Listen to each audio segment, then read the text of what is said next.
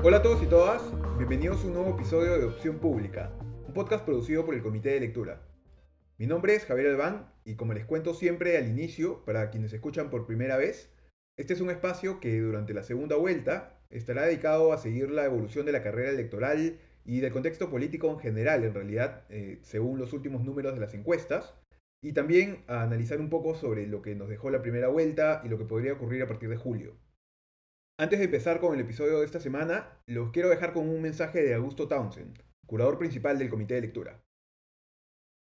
Hola, aquí Augusto Townsend, curador principal del Comité de Lectura. Comité de Lectura es un emprendimiento social que busca que seamos mejor informados de lo que pasa en el Perú y en el mundo, y también elevar la calidad del debate público y acercar las posiciones entre peruanos para que nos podamos entender mejor entre nosotros. Si te gustan los podcasts y los newsletters que hacemos y crees que vale la pena apoyar nuestro trabajo, te puedes convertir en suscriptor o suscriptora del Comité de Lectura de manera muy sencilla en nuestra página web www.comitedelectura.pe. Muchas gracias por acompañarnos y espero disfrutes o hayas disfrutado este podcast.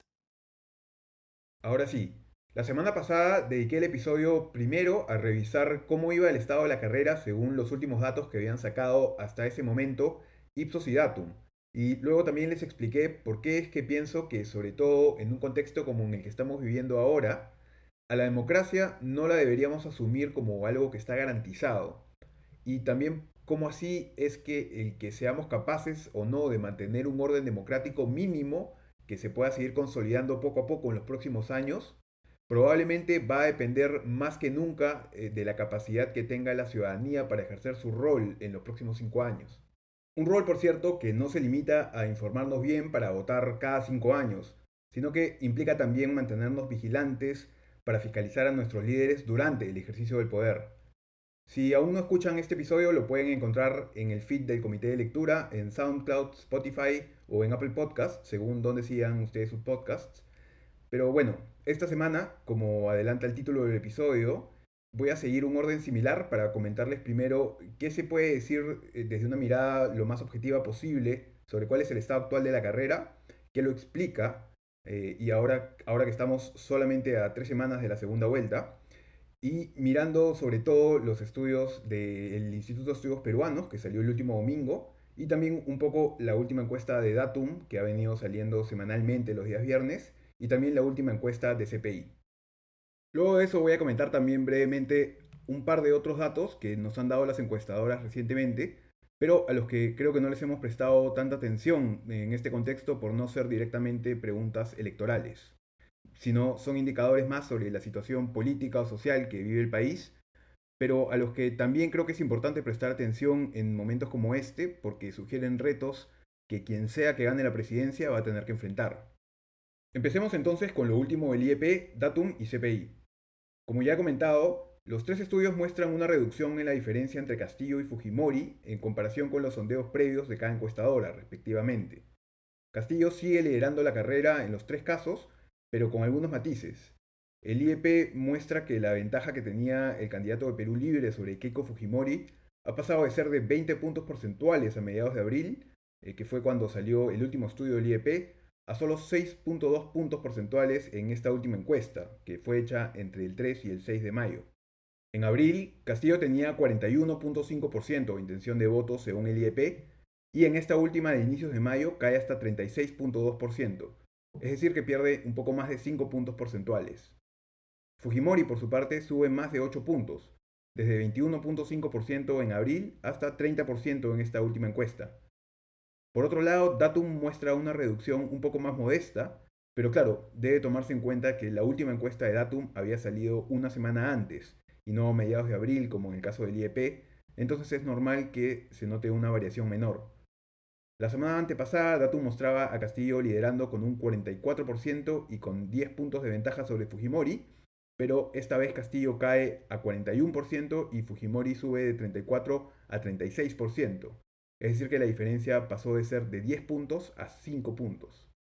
Finalmente, CPI sugiere que la carrera se habría apretado aún más de lo que estiman las otras dos encuestadoras, porque allí Castillo cae solo un punto desde mediados de abril, pero Keiko sube 9, y como esta encuestadora es la que en abril mostraba también una menor diferencia entre ambos candidatos, eso se ha traducido en que esta vez la diferencia sea de solo 2.2 puntos. Castillo llega hasta 34.2% de intención de voto en CPI y Keiko Fujimori a 32%. Como les comenté la semana pasada, si bien no es correcto comparar la evolución de los números de encuestadoras distintas, lo que sí puede hacerse es llegar a mejores conclusiones sobre el estado actual de la carrera a partir de mirar varios estudios diferentes. Si tres o cuatro encuestadoras que utilizan metodologías distintas encuentran una tendencia similar, puede concluirse entonces con más certeza que esa tendencia efectivamente está ocurriendo. Y en ese sentido, a diferencia de la semana pasada, cuando no quedaba claro qué tanto se había reducido realmente la ventaja de Castillo, porque apenas habíamos visto los primeros indicios serios de que eso estaba pasando, esta semana ya sí puede concluirse con mucha mayor claridad que esa ventaja abrumadora que se vio al inicio en favor de Castillo se ha reducido considerablemente y que lo que estamos viendo ahora es ya una diferencia más normal para una segunda vuelta, digamos, o más parecida a lo que hemos visto antes entre otros candidatos que llegaron a segunda vuelta en los últimos 20 años. Como les comenté hace un par de episodios, cuando empezaron a salir los primeros números de encuestas de segunda vuelta, esto era algo hasta cierto punto previsible, pues algo que diferencia a Castillo de todo el resto de los candidatos que habían llegado a segundas vueltas desde el 2001, es que en todos los otros casos ya se trataba de candidatos que eran conocidos, al menos para el final de la primera vuelta, y que ya habían pasado por un escrutinio público que es el normal durante una campaña electoral. Pero con Castillo no pasó esto. Lamentablemente, las encuestadoras no llegaron a preguntar directamente sobre el nivel de conocimiento de Castillo durante la primera vuelta, como para tener una idea más precisa sobre cuánta gente lo conocía o no. Pero como ya hemos visto en episodios anteriores de este podcast, el crecimiento de Castillo empezó recién en marzo, a semanas de la primera vuelta, y hasta fines de ese mes, según Ipsos al menos, solo había crecido hasta 6%. Por las particularidades de nuestra primera vuelta, esa cifra ya era suficiente como para posicionarlo eh, como uno de los candidatos que venía creciendo y por ende como uno de los que tenía chances de pasar a segunda vuelta. Pero el punto es que Castillo creció recién al final, y además no se trataba de un político tradicional conocido, y entonces no hubo tiempo durante la primera vuelta para ese escrutinio público tradicional o convencional al que me refería antes, y que en momentos previos de la primera vuelta le había pasado factura, por ejemplo, a George Forsyth o luego a Johnny Lescano.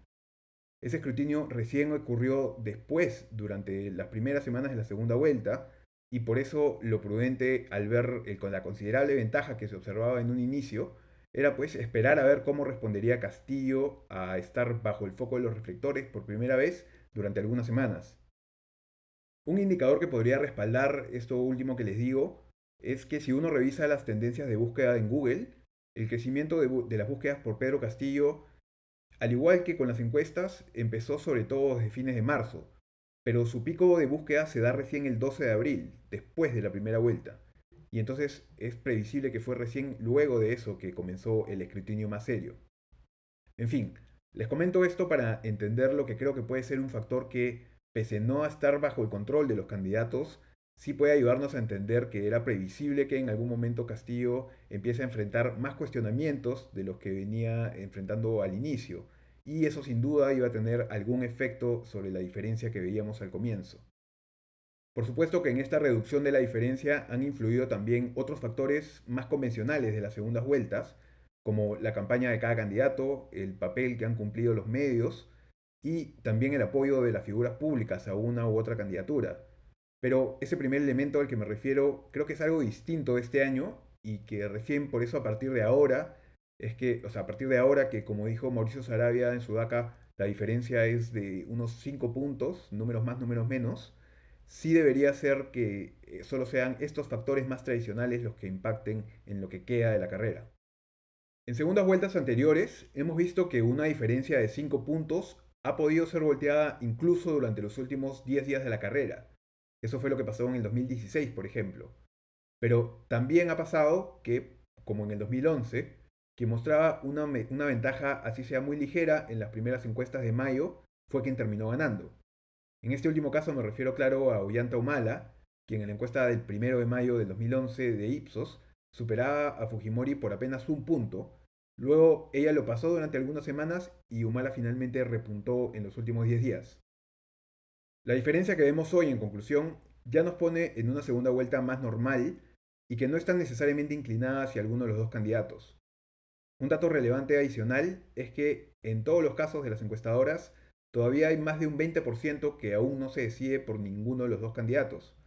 De hecho, según el IEP y CPI, es más del 30% el que aún no se decide por ninguno de los dos candidatos, y eso, al igual que lo que ocurría durante la primera vuelta, es un número extraordinariamente alto si se le compara a lo que ha terminado siendo históricamente la cantidad de votos blancos y nulos en el día de la elección, que en segundas vueltas no suele superar el 10%, por lo que es esperable que otra vez veamos movimientos importantes durante las últimas semanas e incluso probablemente durante los últimos días. En fin, eso era todo lo que quería comentar esta vez sobre los números de encuestas directamente relacionados con las elecciones. Pero antes de terminar esta vez, como les dije, quería comentar también solamente un par de datos adicionales que también han salido recientemente en encuestas y a los que creo que habría que prestarles bastante atención para entender la dimensión real de la crisis que actualmente viene atravesando nuestra democracia, y a la que me referí un poco más largo la semana pasada y también en el episodio previo a ese. Como les dije la semana pasada, un error en el que a veces podemos caer es en pensar que la responsabilidad de construir el país, de lograr que nuestra sociedad mejore o incluso de tener un mejor Estado, depende únicamente de la gente que trabaja en el Estado o de quienes están en cargos públicos relevantes. Pero no es así. Llevamos 200 años tratando de construir un país, pero todavía estamos a medio camino, y la realidad es que la responsabilidad de que lo logremos descansa un poco en todos nosotros, en toda la ciudadanía. Los ciudadanos tenemos que estar interesados en fiscalizar a nuestros políticos, porque si no vamos a quedar a la merced solamente de la fiscalización que puedan hacerse ellos mismos, y ya hemos visto cómo ha funcionado eso en el pasado. Por eso me ha preocupado notar que según el IEP, el interés por la política en los peruanos se ha derrumbado en los últimos meses. En noviembre, luego de varios meses de crecimiento además, se había llegado a un pico en el que el 60% de la gente en el Perú decía estar algo interesada o muy interesada en la política. Pero para fines de abril, ese número ha caído en casi 20 puntos porcentuales hasta 41%, y si bien parece haber crecido ligeramente entre marzo y abril, probablemente como efecto de las elecciones, este sigue siendo un número bajísimo, Ahora más bien es casi un 60% el que dice estar poco o nada interesado con la política. Con ese nivel de desinterés, va a ser difícil pues que logremos fiscalizar a nuestros políticos de forma adecuada. Por otro lado, Ipsos publicó también recientemente una encuesta global sobre qué temas son los que más le preocupan al mundo. Y uno de los datos que muestran sobre el Perú también me llamó la atención por ser, me parece, otro indicador de que nuestra democracia está pasando por un momento muy difícil y que si quien gana en las elecciones no se preocupa por dar signos claros de que se van a atender estas tensiones, podemos enfrentar escenarios políticos y sociales muy complicados en los años por venir. Ipsos preguntó en 28 países, desarrollados y en desarrollo de todos los continentes, si la ciudadanía sentía o no que su país estaba yendo en la dirección correcta. El promedio global fue que el 65% pensaba que su país no estaba yendo por la dirección correcta y solo el 35% respondió que sí, por lo que ya de por sí estos no eran números muy alentadores. Pero adivinen de los 28 países en qué puesto quedó Perú. Pues en el puesto 28, con un 89% sosteniendo que nuestro país está yendo por el camino equivocado. Superamos por 5 puntos a Colombia, que quedó en el puesto 27, y por 7 puntos a Chile, quien quedó en el puesto 26. Estos son además dos países que, como todos sabemos, han enfrentado convulsiones sociales importantes recientemente. Colombia, de hecho, lo viene haciendo actualmente todavía, y en Chile ocurrió sobre todo en el 2019 y fue lo que terminó en el actual proceso constituyente.